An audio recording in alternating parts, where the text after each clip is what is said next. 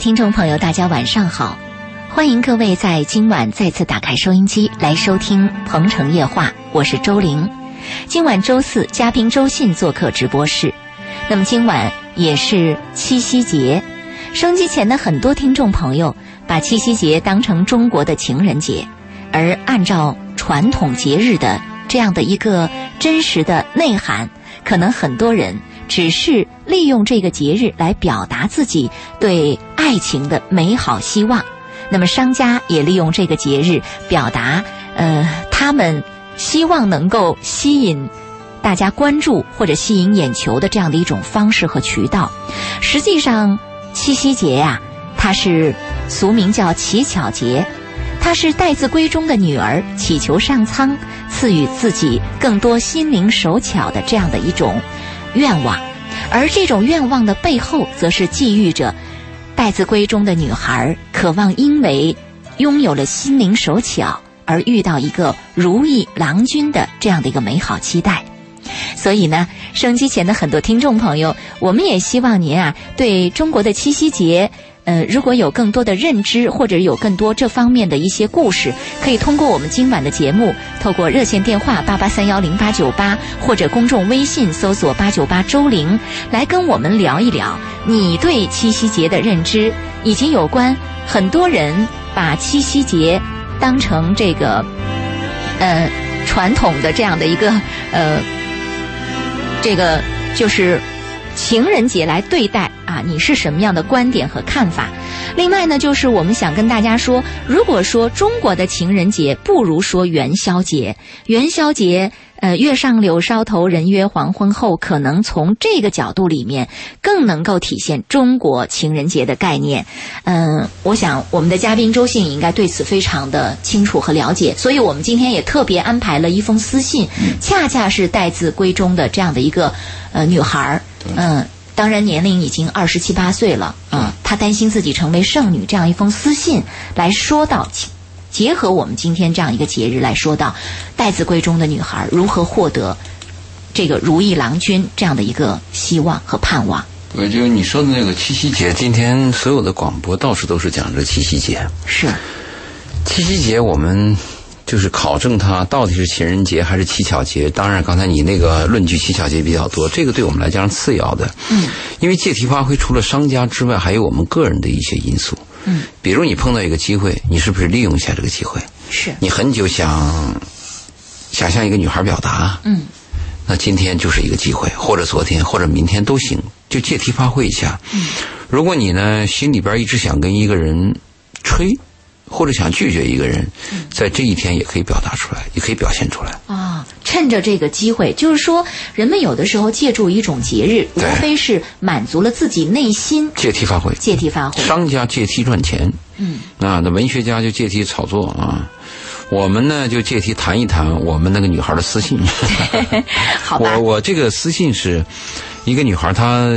也是很久写了这封私信，我回私信的时候也要看看他的事情是不是跟我们今天，比如说七夕节是不是吻合呀，和我们这个形式啊是不是比较匹配啊？还有一个他本身的表述，表述是不是清楚有代表性？如果他表述的很清楚有代表性又十分认真，往往这种私信我们是愿意去谈的。当然，我们也征求过他的意见，嗯，他个人是愿意的。是，好，那我们来听听这封私信吧。我们也。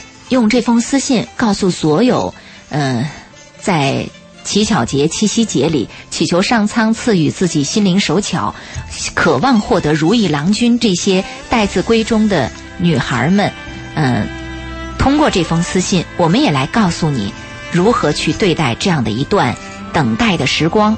嗯，这封私信这样写道：“他说，周老爷您好，连续听了几期《鹏城夜话》的节目，感触蛮多的。”我也想打电话给您和周玲，但我胆小会紧张，最后还是放弃了。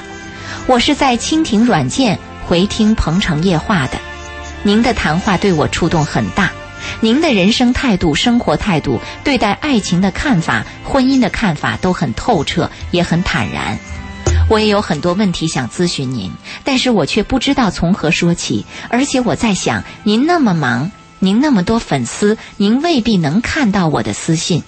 昨天我看到了你的回复，我鼓起勇气，好久才理清了自己的情绪。我要给你说说我的私事，可以吗？就是他，他说他用了一天多的时间把那个情绪平复下来。嗯，写这个信，他写了很长嘛。对，他写了非常非非常的长。其实我要跟这个女孩这样讲，你说我们对人生的态度和和我个人对人生的看法，也是到了我这个年龄。我在你这个年龄，我其实我的感触跟你是一样的。我有很多问号，我也茫然，我也希望听到一个我相信的人或者一个朋友能跟我说一说，不一定能解决什么问题，但是在在那个年代啊，在我们年轻的时候就缺少这种所谓的方向啊或者指导的人，因为我们的父母是禁止我们谈男女之爱的，然后我们的训我们的生活又是每天训练打球。呃，整个社会风气又是桎梏的，所以如果你能有这样的机会写了这个私信，我跟周林就谈，的确是我愿意跟你谈一谈，也愿意跟收音机其他的跟你类似的人都谈一谈。是。好，我们继续来听他的私信，接下来写到的内容是什么？他说：“我的家乡在广东汕尾，我来深圳很多年了。我叫小贝，八八年出生的，今年已经二十七岁了。这个年龄在深圳似乎还算年轻，但在我们老家就是老姑娘了，就是大家说的剩女了。所以在今年春节开始，家里的人几乎天天都在逼迫我相亲，逼迫我结婚。最近家里人催得更紧了，因为哥哥下周三就要摆酒结婚了，弟弟还有二十多天也要当爹了。家里人更是着急上火，天天催，天天是亲情短号打过来问，对象有没有着落呀？那个表嫂介绍的对象怎么样了？不然又问其他人介绍的对象怎么样了？有没有喜欢的？有没有靠谱的？除了父母还逼迫，还有很多亲朋好友都会问我，究竟我要找什么样的人？究竟我喜欢什么样的人？每天一连串的问号，我实在无言以对，不知道怎么回答，也不知道该怎么回答。唯一的感觉就是压力好大好大，这个压力严重的影响到我的工作和生活。现在我常常失眠，每天脑子是一片混乱，失去了往日平静快乐的生活，失去了欢笑，整日活在昏暗中。这是他说到自己被父母家人逼婚这样的一种现状。我不知道你的二十七岁是怎么过的。我记得我二十七岁的时候啊，我是个男人，家里也逼婚。啊，我同样有这样的感觉。我回到家呢，我的父亲他是避开这个话题的，我的母亲呢，她会有时候会吃饭的时候就流露出来这样的话题。后来有一次呢，我从门口走过，我突然发现我妈妈的头发白了，啊，而且我妈妈在那儿独自跟我爸爸在那念叨，说我们家怎么搞的嘛？你看这老大不结婚，老二也不结婚，都这个这是我们家怎么了？他把这个东西跟命运结合到一起了。嗯，我当时听了就很难过。没错，嗯，我翻过来一想呢，其实我二十七岁，我周围的那些哥们儿，你不要说结婚吧，起码是有女朋友了嘛。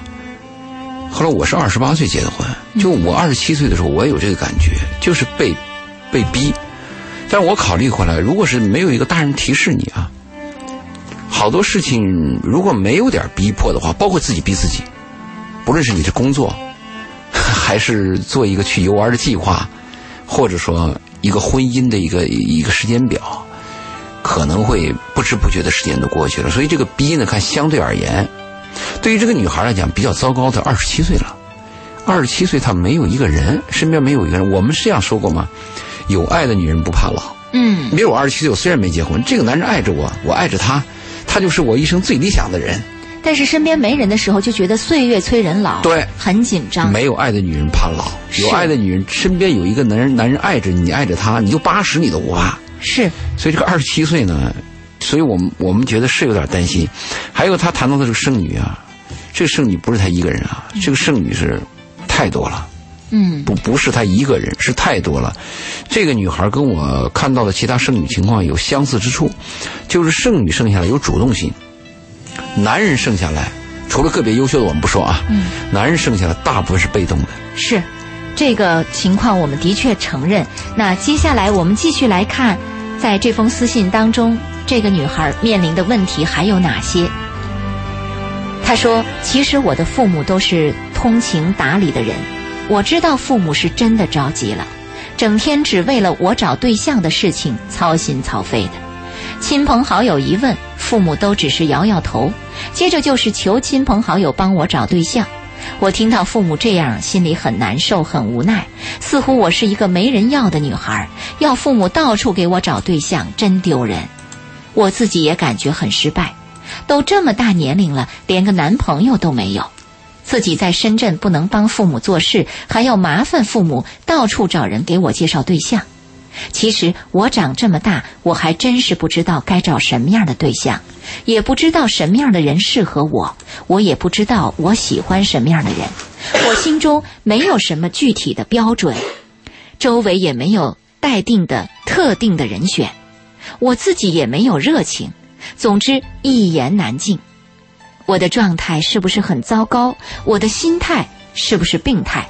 你看，在焦虑的等待当中，不仅仅感觉到年龄让自己惊慌，感觉到自己的心态都不正常了。这是他的体会。啊，对，因为他上一趴就谈到这一趴同样的一个问题，就是究竟我要找什么样的人，究竟我喜欢什么样的人？嗯，这个是很糟糕的。如果这两个概念他都糊涂，那就有问题了。第一个概念，究竟我要找什么样的人？这个应该有。嗯。究竟我喜欢什么样的人？那碰到才知道。是，所以第二个概念我们可以理解啊，我喜欢谁，我心里是没数的。有时候碰见一个人啊，冥冥之中我就喜欢他，突然发现我越来越爱他，或者碰到有一个人，我马上就来电了。这个是你可以判断你喜欢的。但是你找对象和爱情是有区别的。既然你找对象，你说你要找什么的人，这个大体你起码有点吧。你比如你问一个女孩，女孩都说我妈说了。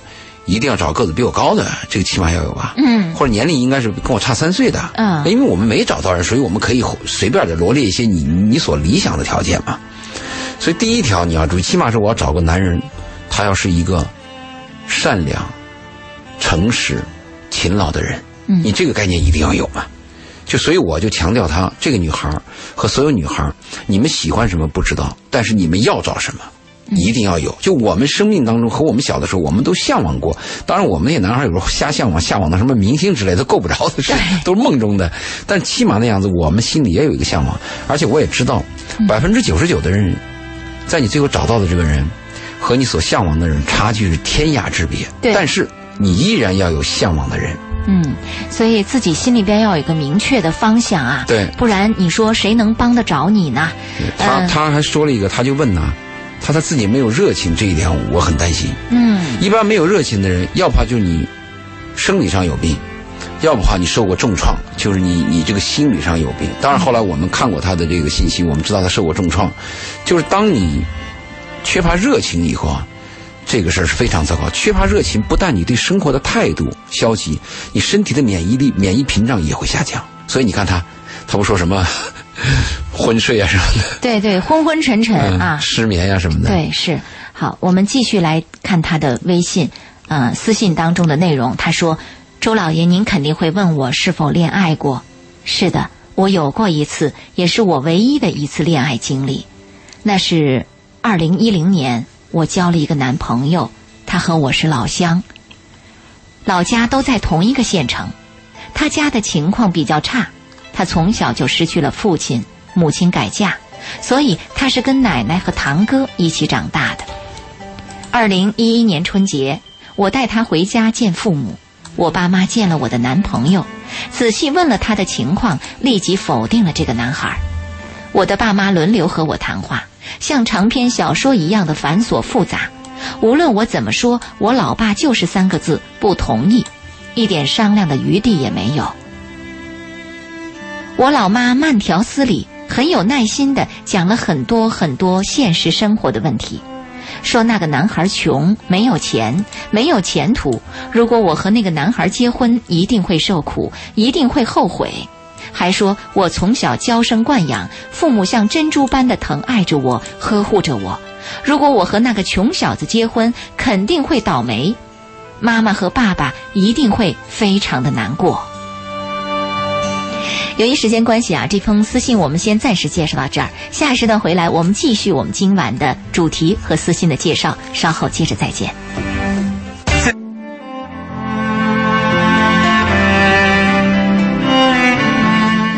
鹏城夜话继续直播，欢迎收音机前听众朋友的继续收听。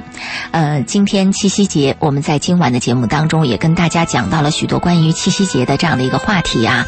呃，收音机前的听众朋友对七夕节的认知有什么样的感受和感想，也通过我们的公众微信搜索八九八周玲和热线电话八八三幺零八九八来跟我们来探讨。那么在上一趴的节目开始的时候，我们跟大家讲到了这个七夕节它本身的含义是乞巧节，呃。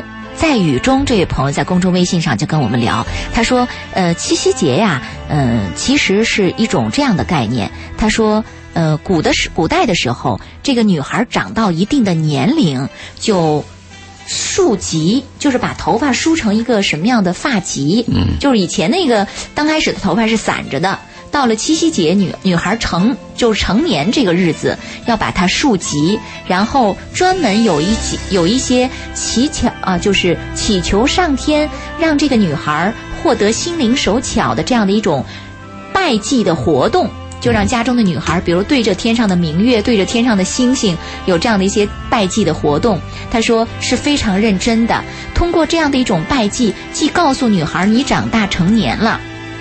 又告诉女孩，你一定要心灵手巧，祈求上天让你获得心灵手巧，那你才能够选到如意郎君。啊，这是古代哈，这是情人礼，就成人成人礼，成人礼的这种概念。但是从现代来说，你看，嗯，现代的剩女，没有人告诉她如何获得心灵手巧，连选择什么样的如意郎君，应该选择什么样的人，像刚才的私信当中，这位女孩她自己都不清楚啊，非常非常孤立无助。嗯，是。所以我们今天通过这样的一封私信呢，也想说一说待字闺中的女孩在等待爱情的这段过程当中如何去对待。通过一封私信来说一说。呃，还有听众朋友说，阿德说，现在男人比例远远大过女人，哪里还有剩女？如果真的有剩女，那剩男就更多了。我们刚才不是说了吗？剩男剩男是越来越多。对，嗯，这个剩男是大大部分是被动被动的，就是，呃，过去的男人，比如十个男人来了以后呢，十个男人里边八个可以做丈夫。嗯，因为过去呢，十个人的工资收入和社会环境是一致的，是，就大家觉得你是做丈夫的嘛。嗯，但是经济改革以后。社会发生变迁，人和人的差距特别大。现在我们女人要的那个安全感，眼睛都盯着那种能养家、能有车、能有房，最好还有个小公司这样的男人。那这样的男人在十个人当中能有一个吗？十个人当中未必有一个，一百个人当中可能会有一个。嗯，所以现在人们对做丈夫的要求改变了，男人胜的几率就特别大了。没错，而且就是说。嗯，他也说到，他说为什么听不到剩男的声音和私信呢？剩女们，你给我们发呀。他说你们的眼光太高了吧？嗯对，阿德，你可以发一发这个剩男的私信啊。而且今天不是说了吗？乞巧节主要是待字闺中的女孩她们的声音哈，所以我们也结合这个节日来跟大家说到这封私信。好，我们继续上一时段未曾说完的那封私信。私信在上一时段介绍了一个女孩，二十七岁了，呃，父母逼婚。婚还没有找到男朋友，呃，那么曾经经历过一段爱情，这段爱情在上一时段我们听到说父母反对，因为男孩子家境比较贫寒，所以父母说如果你嫁给他这个穷小子，你一定会受苦，那爸爸妈妈一定会难过。然后接着这封私信写道：的确，我从小到大一直受父母的宠爱，虽没有什么大富大贵，但一直过得都比较安逸，没吃过什么苦。只要我想要的东西，父母都会想办法给我买。父母每次都是想办法满足我的任何要求。如果我嫁给这个男孩，我的生活肯定会发生彻底的改变。我要独自面对很多困难，大小事都要自己去做。我会过得很辛苦很累。可是我很爱那个男孩，那个男孩也很爱我。他是我第一次，也是我至今唯一的爱情。我和我妈说，我愿意和他结婚，我能吃苦。我还说，那个男孩会努力奋斗，我们会幸福的。可是我妈还是坚决反对。我妈妈说，如果我们在深圳，你们在深圳成立一个小家，没钱、没房、没车，离老家又那么远，一旦有问题或有困难，父母想帮忙也无能为力。比如以后有了孩子。自己要上班，又没钱请保姆，怎么办？我妈苦口婆心，说她是过来人，说我们年轻人想象婚姻太简单了。但结婚后就知道比想象要困难得多。婚姻太复杂了，年轻人太单纯太天真了，养大一个女儿付出的太多太多了，还说我太幼稚了，几句甜言蜜语就愿意嫁了。总之，父母不管我怎么解释、怎么保证，他们最终还是坚决反对，一点商量的余地都没有。我回到深圳上班后，我爸隔三差五就给我打电话，每次都问跟那个男孩分手了吗？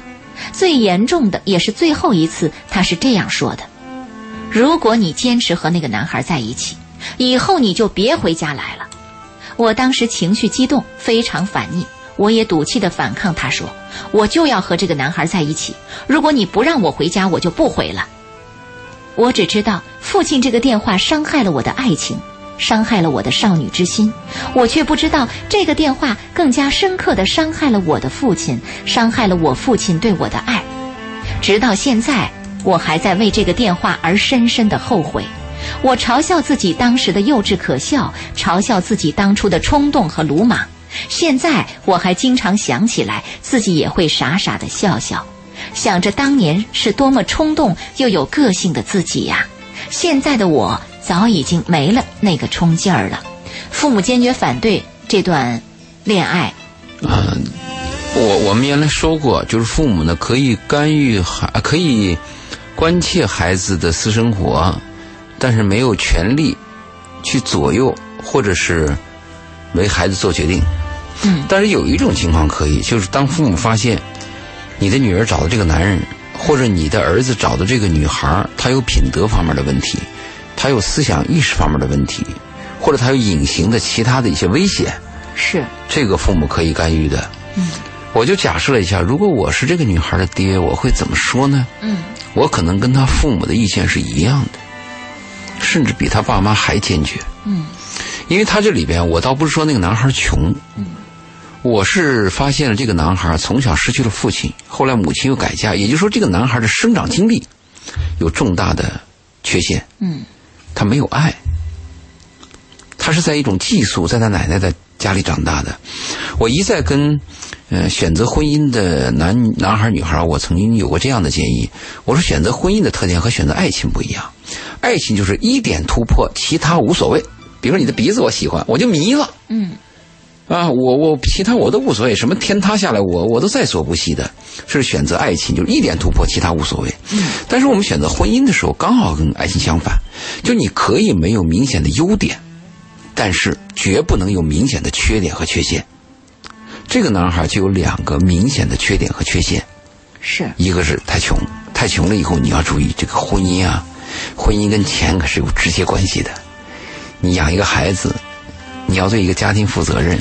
你看看在深圳这个地方，什么不花钱？你不要在深圳，你在任何一个地方，哪一点动一动就需要钱，这个钱就会做到那个嗯，巧妇难为无米之炊啊。有一天你就会你会发现百事哀。所以这个钱呢，就是一个具体的问题。第二个问题，我就担心这个男孩的个性。就你既然这个男孩是这样的个性，我很担心我的女儿嫁给你以后，我的女儿，因为我的女儿本身就在我们家宠爱着长大的，是，她就缺乏爱别人的能力，她要什么我们尽量给她什么。尽管我这个当爹呢，也是也是比较就一般吧日子，但是女儿要的东西我是尽量满足她嘛。嗯，她还算是娇生惯养嘛。那如果我把我一个娇生惯养的女儿，最后嫁给了一个又穷。而且在爱的成长过程当中又不完整，对，这是我担心的。所以我就看了他这个信，我也在思考，我说这个事儿我要不要干预呢？后来我得出的结论是，你也会干预，我也会干预，嗯嗯。所以这个呢，这个是我要跟这个女孩要谈的，因为你结了婚以后啊，就像他讲的，你一定要独自面对很多困难，嗯。而且他妈妈说的对，是他妈说你们年轻人就是太单纯，太幼稚。嗯，你们根本就不懂得婚姻的复杂和艰难，这个不是他妈讲，是我说过多少次。然而，现实生活真的是这样，许多人结婚以后才发现，婚姻原来如此之复杂，如此之艰难。对，他还说，他很爱那个男孩，那个男孩也很爱我。我想把这话纠正一下，我很需要那个男孩，那个那个男孩也很需要我。嗯，因为。我想确切的问这个女孩：你懂得爱吗？你知道爱是什么？我翻过来想问那个那个男孩，那个男孩懂得爱吗？爱是什么？我也想问他。所以我们男女关系一张口就是我爱你，这是一个重大缺陷。没错，包括江苏为什么说那个《非诚勿扰》？嗯，一个男人第一次见一个女人嘛，就是你见过很多次，你暗恋她很多次，也是没有任何接触的嘛。对，你居然一开始说我爱你，那有什么爱的吗？嗯，你只能说我非常渴望你，是我非常想了了解你，或者确切讲吧，我今天就非常 想占有你嘛。是确切来讲是这么一个话吗？所以我要提醒这个女孩，你注意啊，这个女孩说这个男孩是她第一次，也是至今的唯一的一次爱情。我应该跟你这样讲，你应该跟应该确切这样讲，这个男孩是你第一次，也是你至今唯一的一次男女关系，可以说是你的初恋。嗯，呃，这个初恋呢，对人印象非常深，就印象会非常深刻。对，如果你碰到个好男人，你会认为天下男人都好；是。你碰到一个 令你失望的，你就会认为所有的人都是男这样，人都是都是德行。所以你，而且他妈还说了一句话，几句甜言蜜语，居然你就嫁了，就愿意了。嗯，爱情别说几句甜言蜜语了，爱情荷尔蒙来了，一个眼神飘过来，走人了。一个眼神就跟人走了，对，何止甜言蜜语啊！真的是这样。因为你女儿谈的是爱情，你女儿现在犯的爱情，她没有谈婚姻。如果她谈婚姻，她懂得婚姻，她一定跟妈谈。她说这个男人这个问题那个问题，我结婚的问题她会谈。她只跟他妈强调了一点：我爱他，我爱他，他有希望。啊，你有希望吗？我们看多少人有希望？好，我们继续来看这封私信。他说：“事情就是这样，每个人都年轻过，都盲动过，都爱过，都有过自以为是的时刻。我当时就是任性，就是自我。父母越是反对，我就越是反抗，甚至是赌气。我就是铁了心要和那个男孩在一起，一生一世，永不分离，白头到老，海枯石烂，永不变心。”但是现实是残酷的，非常残酷，出人意料，最终会把最初的愿望和美好彻底的毁灭，甚至彻底完全的毁灭。后来我所谓的口口声声的爱情还是灭亡了。男朋友觉得和我在一起压力太大，他知道我家里人反对他，而且反对的那么激烈，而我又很任性，有小姐脾气，也有公主病，也有心烦意乱的时候。常常是哪壶不开提哪壶，几个倒霉的事儿经常同时发生。我会把我父母给我的压力宣泄给我的男朋友，吵架时也会说他穷，说他没出息，说他给我带来的烦恼。他每次都会安慰我、哄我，甚至求我，希望我能给他时间，给他勇气，给他希望。他忍受了很久，忍受了很多。他十分珍惜我，爱我，舍不得我，但是他终于崩溃了。他终于流露出对我的失望，流露出厌恶我的任性。就在我挣扎的时刻，就在我爱恨交织的时刻，就在那个国庆节，他打来了电话。他的口气出人意料的平静和淡定。他说：“我们分手吧。”这句话我对他说过很多次，他都习惯了，他也听多了。但这一次不是我说，而是他说。我不敢相信我的耳朵。我不敢相信电话的那头是那个穷小子，是那个万般不舍的男朋友。我一时惊呆了，哑口无言。接着就是放声大哭，甩掉电话，泪流满面。当时我哭得好伤心，好难过。按照当时的感觉，就是痛苦万分，撕心裂肺，痛彻心扉，刻骨铭心的痛哭了。不管是在上班，还是在下班的路上，还是在坐公交车上，我都在哭，眼泪就像自来水一样，哗啦哗啦又哗啦哗啦的流着，纸巾用了一包又一包。当时我住在大伯家，每当快回到大伯家的时候，我就把眼泪擦得干干净净，笑容满面的向大伯伯母们问好。但我一进房间，关上门，我就会用被子捂住脸，继续哭。很伤心啊！初恋结束了，确实是难舍的。嗯，对我看到这儿也挺难过。嗯，我为什么当时就立刻给他？我不，他也是，他跟别的女孩很像，就先给你打个招呼，说老爷嗨，然后再来一段，再来一段。嗯，前面很短暂，他确认以后，他就会给你写写一个整篇嗯嗯，我看这一段的时候呢，我是这样想的吧。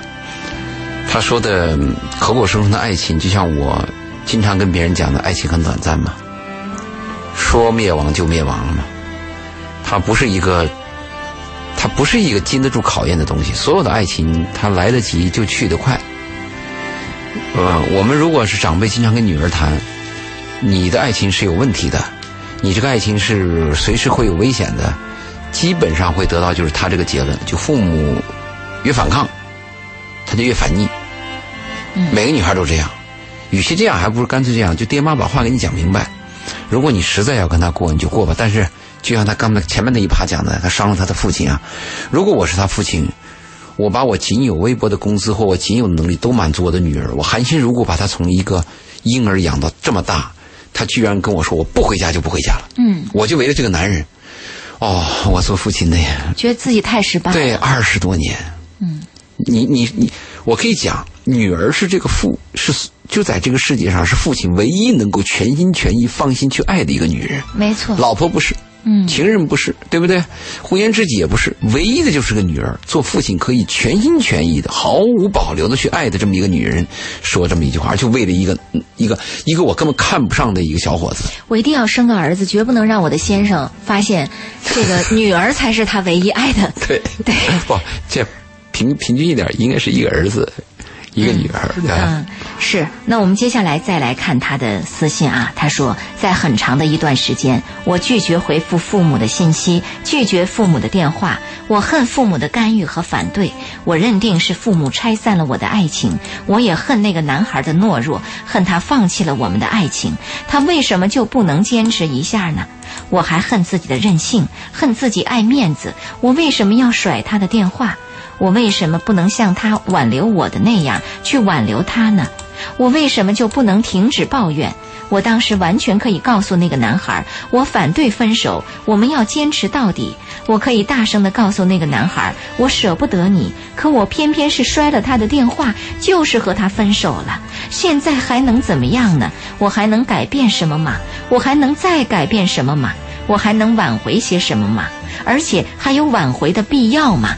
这真的是难舍难分，分手了仍然幻想着看能不能回头，是吧？她这个女孩比较单纯，单纯的女孩只有这一次恋爱，碰到一次异性，有过一次男人拉你的手，这个对她的印象太深刻。嗯，呃，如果她要问，是不是还有挽回的必要吗？那我们可以明确回答：已经两年了，三年了，你就是想挽回，对方早都变了。嗯，肯定是没有必要了，这个是不用考虑的。但是我们要讲这个问题，我们假设当时摔电话和那个男孩打来，我们分手吧，不是他俩，是另外一段正在谈恋爱的男女。那我们的建议是：打铁要趁要趁热，治病要及时。一旦冷却，难度就很大。一旦错过，将终身错过；错过一刻，将错过一生。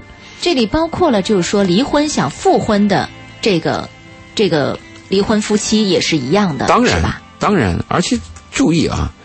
我们我们说女人的公主病啊，始终是高高在上，男人对你是谦让的嘛。对，一次、两次、三次，到第 n 次的时候，或者 n 加一次的时候，人家不再回头了。对，男人突然说个 yes，你不是要离婚吗？yes，这很很别扭的事情嘛，一下把你僵到那儿了嘛。嗯，所以这个东西呢，我们我们给你的建议呢，就是要要要在相处的时候。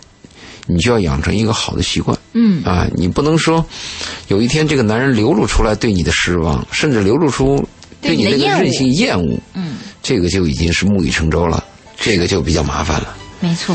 而且男人和女人还有个区别，女人动不动爱把离婚或者分手挂在嘴上，嗯，讨你说那七小节不是讨巧还是讨讨别人讨宠啊，或者讨男人谦让啊，嗯，他可能有这个习惯，但是男人如果有一天跟你说我想跟你分手。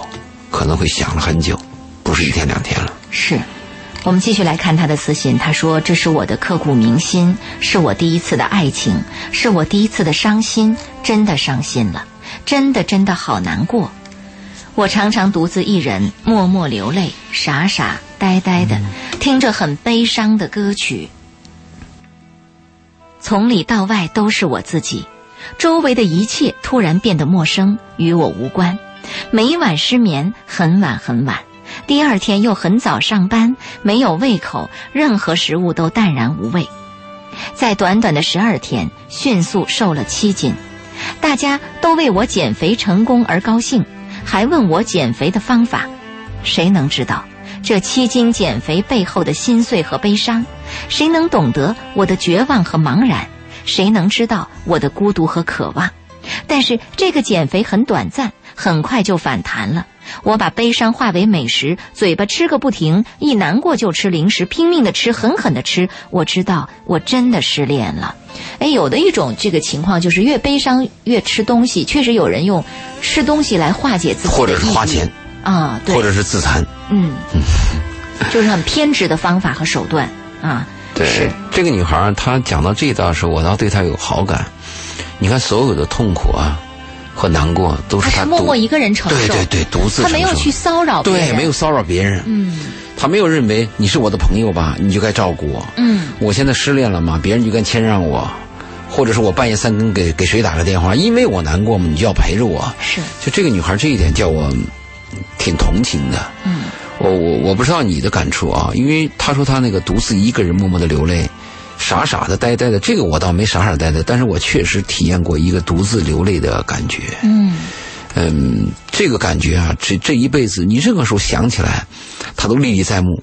你你可以知道，悲凉，很非常悲凉，就是周围的一切都是暗淡的。嗯无论是什么是，就是你身边有再好的美食，或者再好的朋友对你微笑，整个环境，或者你是以为是你很顺，就那一刹那你是非常非常难过的。我我我很欣赏这个女孩，就是把自己的倒霉事儿自己忍了，无非就是减减了七斤又反弹七斤吧，啊对 对吧？我是希望我们所有人啊，不要给别人添乱，嗯就是你给朋友、给你的亲人流露出来的是对别人有帮助的。我们讲的正能量嘛。嗯，也就是说得到的珍惜，失去了就很淡然，这是您强调的。啊，对，当当然他在这个处境的时候，我跟他的建议就是，你得到的时候，你你把公主病要去掉，你把任性要去掉，你跟那个男孩儿能处一天，你都要珍惜。但是你一旦失去了，失去就失去了。但是我们大多数人刚好相反，全都是相反的。得到时候不珍惜，啊对对，得去的时呃失去的时候后悔莫及，得到捶胸顿足，嗯，失去又放不下，这是我们大多数人的习惯，也就是说人的那个劣根性嗯啊。我们听到这个故事，实际上我们为什么给你讲这个悲伤的故事啊？失恋给我们什么教育啊？给我们什么收获啊？给我们的收获就是让我们珍惜嘛。真的，嗯，他说时间可以改变一切。慢慢的，慢慢的，我习惯了独自忍受的生活，不得不接受了分手的事实。似乎痛苦已经开始减轻了，但是每当夜深人静的时候，我还是会想起那个男孩，想起和他在一起的喜怒哀乐，我和他一起走过的路，一起逛过的街，一起吃过的小吃，一起玩过的地方。想起他第一次牵我的手，第一次拥抱我、亲吻我，想起我们的决心和对婚姻的憧憬，很多很多。每次失眠，每次想起，我都泪水连连，我都会又一次的难过，都会恨自己，都会反问自己：为什么我失去了？为什么当时没有坚持？我终于懂得了什么是失去，什么是难过。你们在节目中经常谈到爱情，我也开始思考爱情到底是什么。我的经历是爱情吗？如果是爱情，为什么会让人这么的难过？是每个爱情都会这么难过吗？我的爱情已经死了，那个男孩早就无影无踪了，可我还常常为这段生活难过。我到底在难过什么呢？难道为了一个放弃我、一个离开我的男孩而难过吗？凭什么分手了我就要那么的难过？凭什么我要一个人承担这么多的痛苦的事情？凭什么我不能放下他？我无数次的问自己：要么爱，要么放手。既然不能爱，那就放手。不是有人说爱就疯狂，不爱就坚强。我就是一直这样安慰着自己的。有谁不能离开谁的呢？谁离开了谁就不能活下去呢？他自己不断的在鼓励自己，安慰自己。你你注意啊，这个时候他想到的什么呢？他想到的是一起走过的路，一起逛过的街，第一次牵我的手，第一次拥抱我。人就是这样，当离开以后啊，你就会想起对方的好。每一点每滴都是美妙的。对，当人在你身边的时候，你就看不上对方。是，他有一个疑问，就问当时为什么没有坚持？就为什么没有坚持？为什么父母可以把他分开？我也思考过这个问题，我也分析过他的信，甚至这个女孩的照片，你都看过，我都我仔细浏览过。好，由于时间关系，我们关于这封私信就暂时先分析到这儿。下一时段回来，我们继续这封私信的分析和介绍。另外，我们也欢迎大家继续通过公众微信和热线电话来跟我们分享关于您对于七夕节的认知。我们下一时段回来继续今晚的节目。这里是鹏城夜话，我是周玲，欢迎大家的继续收听我们的节目。来到第三个时段，今天七夕节，我们利用这样的一个节日，跟大家在节目当中介绍一位女孩的私信。这位女孩从某种意义上来说，她认为自个儿是剩女。那么七夕节，我们都知道乞巧节，也是待字闺中的女孩儿渴望遇到合适的。呃，如意郎君这样的一个美好的期盼啊，嗯，所以我们利用这样的一个节日跟大家讲述到这封私信，也是有特别的寓意在其中。我们来关注一下公众微信平台上的留言，一位叫韩风的朋友说：“是谁说七夕节是情人节的啊？害得我今天又给老婆买花，又请老婆吃饭，嗯，这个要过多少个情人节呀？”啊！你们说七夕节是情人节，元宵节是情人节，这个二月十四号是情人节。我这个男人总在为这个女人买各种花，要吃各种饭。我跟老婆说，你不要跟别人攀比啊，这个。如果我们愿意的话，天天都是情人节，用得着非要跟大家一样去收什么花吗？可是老婆说：“你看朋友圈里人家都在晒呢，我没有，感觉你多不爱我，我真是头疼啊。”我们这些朋友特别有意思啊，那就支持一下，给老婆买个包晒一下，买个包晒一下。嗯，好，我们嗯继续来关注呃写给周老爷的这封私信啊，一个女孩，她二十七岁，在谈恋爱的过程当中呢。因为男朋友家境贫寒，父母反对，最后迫于压力，两个人分手了。但是现在的她，因为。受到第一次这个恋爱分手的创痛，一直没有找男朋友，父母反过来又在逼婚。那么在这种逼迫的过程当中，他压力非常大，所以给周老爷写了这么一封私信。在前两个时段，我们都通过私信了解了他在整个的过程当中所感受到的压力，包括他在失恋过程当中的这样的一个痛苦。而在失恋痛苦的这个过程里，他还提到说：“嗯，要么爱，要么放手。”他还不断的在鼓励自己。希望能够彻底从失恋的痛苦当中解脱出来，在挣扎啊。嗯，对。不过你得念，如果不念的话，我估计他这个节目的时间就念不完了。对，这个封信确实比较长，怪不得这个持续了一整天的时间。啊，嗯，对。他说平复情绪以后才写回来。对，他说我的伤心整整持续了三年多。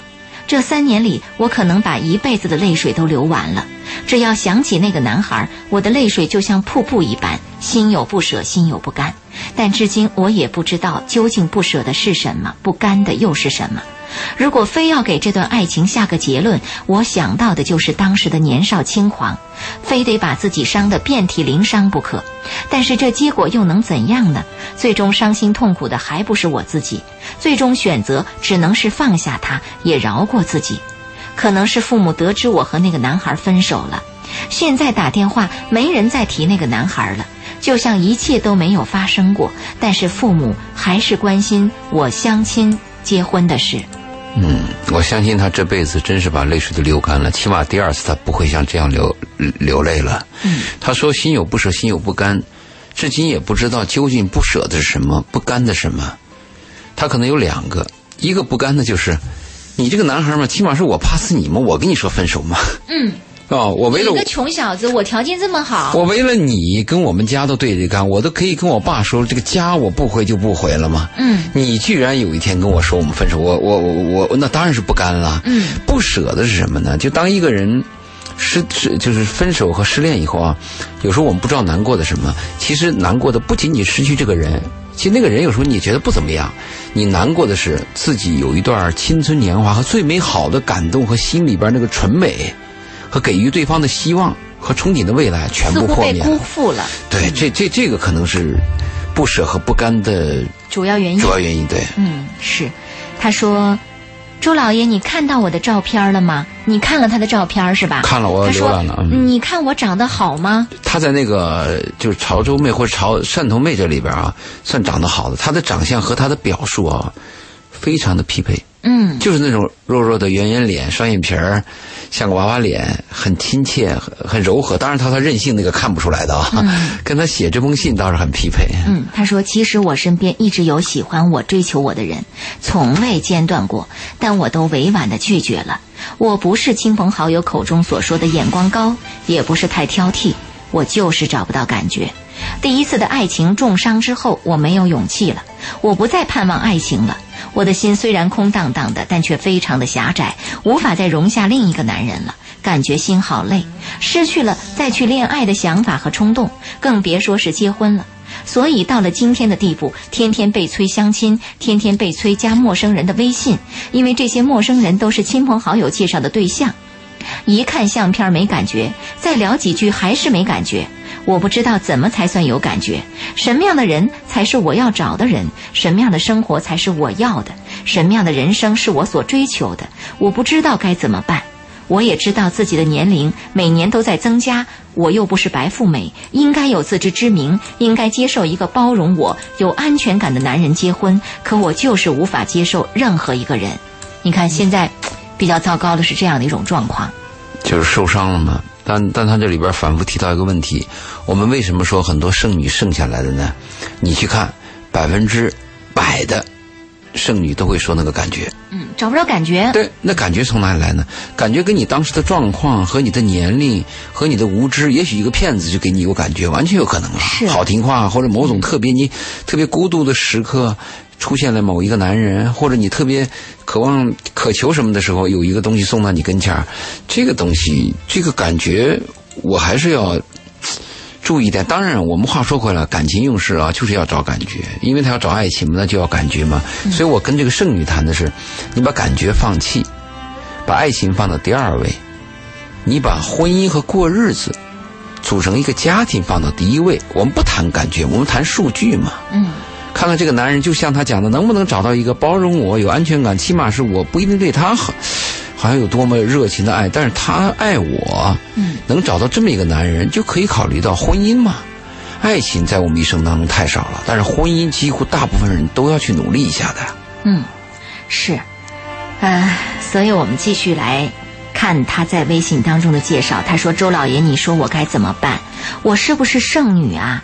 如果是剩女。”我是不是一定要按父母的意愿结婚？如果我的婚姻一开始就违背了自己的愿望，这个婚姻能长久吗？如果我接受了一个没感觉的人，或是说我将就结婚了，那婚后呢？婚后怎么相处？如果双方都过得很苦，那岂不是糟蹋了别人，也糟蹋了自己吗？伤害了别人，也伤害了自己吗？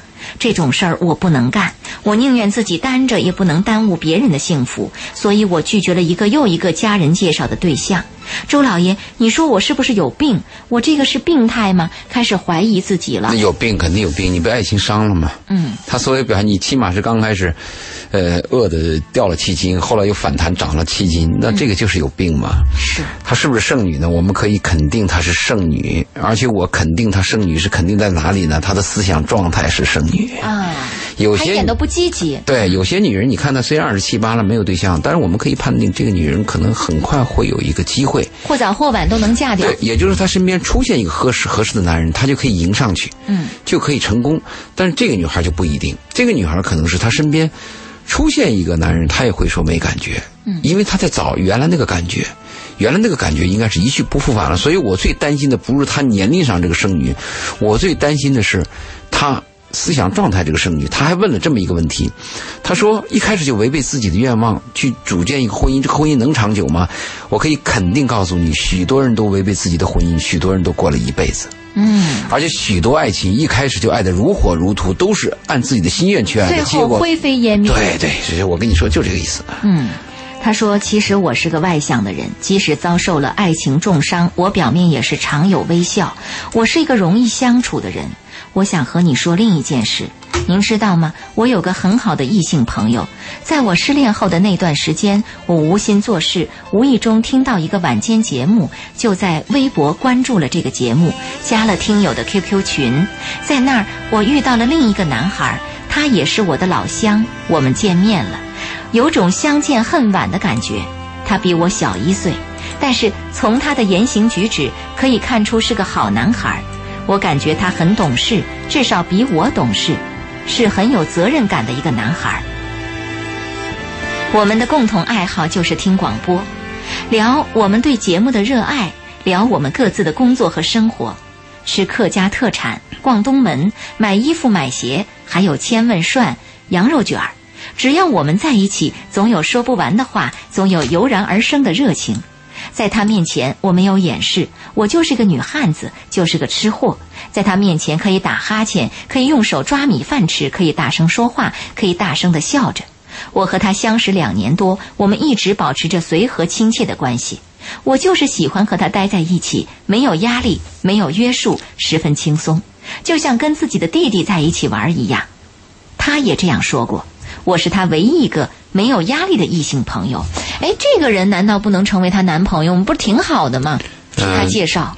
对他有相见恨晚的感觉，但是我担心他这个相见恨晚啊，是他在目前这个状态下，就是我失恋的状态，我很孤独。对对对，如果在这种状态下相见恨晚，我刚好缺一个知音，缺缺少一个跟我倾诉的，缺少能陪伴我的，这个是我担心的。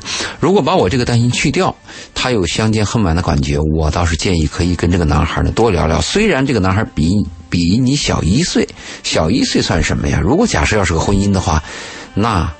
小一岁算什么？真的。小两岁又算什么呢？小三岁没关系。对他这讲了一个问题，他说我感觉这个男孩很懂事，而且是有责任感的一个男孩。注意，好男孩很有责任感，或者是是不是一个品德端正的人，或者是不是针对你好，现在不算数。嗯。你们俩没有利害关系，在生与死在大的利益关头，你才能看出这个男孩是不是好男孩，是不是负责任的。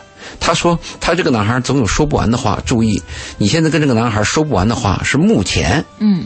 目前你们俩没有利害关系，没错。当一个男人跟一个女人没有任何关系的时候，可以调侃；当这个女人成为他的妻子以后，你看他敢随便说吗？哎，话就没了。是，他说，但我们又不是恋爱关系，也不是普通朋友。他给我像弟弟的感觉，可又不是我的弟弟。这是一种什么关系呢？《鹏城夜话》这个节目就是他介绍给我的。我听了几期您的节目，深受感触。上周末，他特别跑到我这里来。就为了跟我讨论周老爷的话题，说周老爷的话多么的精辟，多么的经典，多么的深入人心。说我没去参加你们在世纪会举办的活动，简直是太可惜了。他都说了好多次的太可惜了。他给我看了很多关于你们现场的照片，还有话题，还有视频，说是太感动了，说的我都后悔了好久。所以我非常关注《鹏城夜话》，就想跟您说说我的事儿。周老爷，您说我们这关系是正常的好朋友吗？我们没有暧昧举动，没有暧昧行为，没有暧昧语言，我们只是无话不说，只是有共同的兴趣爱好，只是有共同爱涮的千味涮。这个还有人这么爱我们的节目哈，专门组织听这个听友群啊！你看他在线下说，专门有人组织听友群啊。所以我们要负责任嘛，我们要用功嘛。是。他说：“我就想问您，我这是不是病态？或者说，我对这个男孩是不是有精神依赖的成分？因为我对他有强烈的倾诉欲望，无论开心还是难过的事儿，我都会滔滔不绝地讲给他听。他每次都耐心地听我说，我也不知道我说的是不是废话。特别害怕他厌倦我，但他说他已经习惯了我的废话。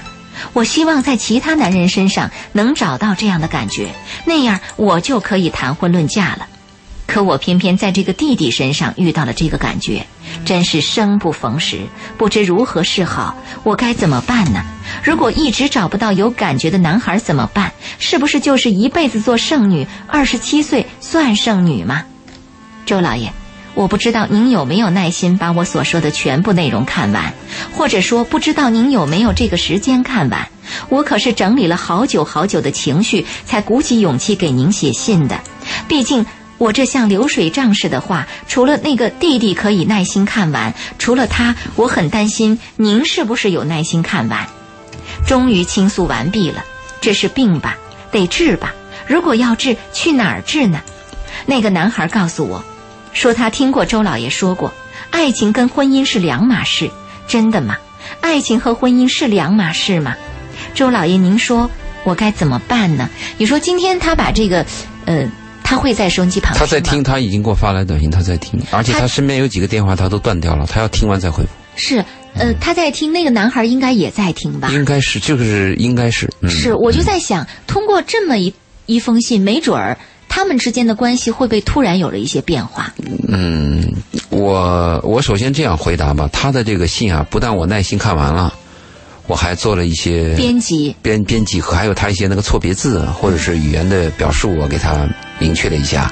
是再要明确告诉他，如果那个男孩跟你说过，啊、我说过爱情和婚姻是两回事，我能确切告诉你，我确实说过，而且我坚持这一点，爱情和婚姻是两回事儿。他还问，如果一直找不到有感觉男孩怎么办？我说，如果一直找不到有感觉的男孩，而且你一直坚持这个感觉的话，那你就单身。这是我给你的另外一个回答。他还说了他跟这个男孩的关系啊，没有暧昧的举动，没有暧昧的行为，甚至没有暧昧的语言。